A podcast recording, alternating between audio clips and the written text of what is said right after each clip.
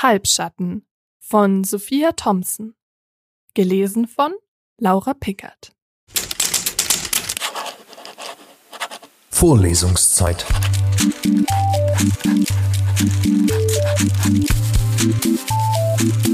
Der Geschichten-Podcast für jede Gelegenheit.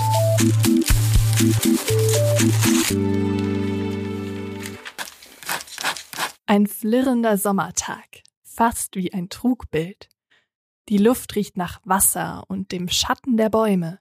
Mücken schweben über der schillernden Oberfläche des Sees. In Ufernähe tummeln sich Larven und winzige silbrige Fische.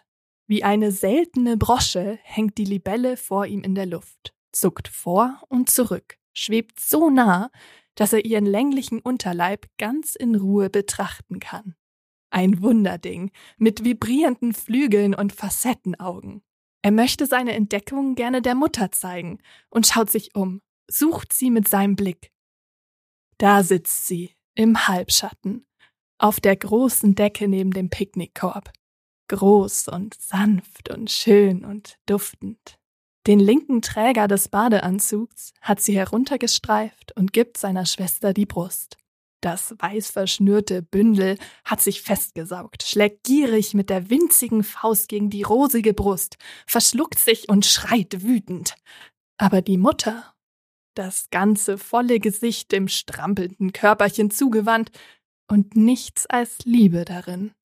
Ratlos wendet er sich wieder der Libelle zu. Bis seine Schwester gestillt ist, wird das Wunderding fort sein. Wenn er ruft, könnte er stören. Vielleicht ärgert sich dann die Mutter über ihn. Er möchte die Libelle fangen und den Schatz mitbringen. Er möchte auch so bewundernd betrachtet werden. Aber als er nach ihr greift, erzittert sie kurz, lässt sie sich elegant sinken und saust fort über den See.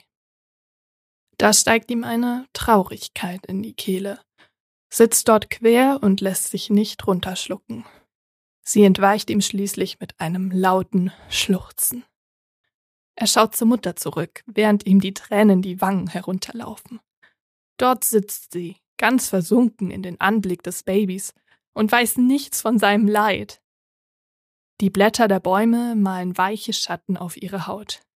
Entschlossen wischt er die Tränen mit dem Unterarm fort und verteilt dabei den Rotz einmal quer übers Gesicht. Da setzt er sich in Bewegung, ihr entgegen, Schritt für Schritt, barfuß über das piekende Gras. Auf einmal schießt es ihm heiß durch die Sohle. Es setzt ihn auf den Hintern und unten am Fuß sieht er gerade noch den gekrümmten, schwarzgelben Körper der Wespe. Vorlesungszeit. Vorlesungszeit ist eine M945 Produktion.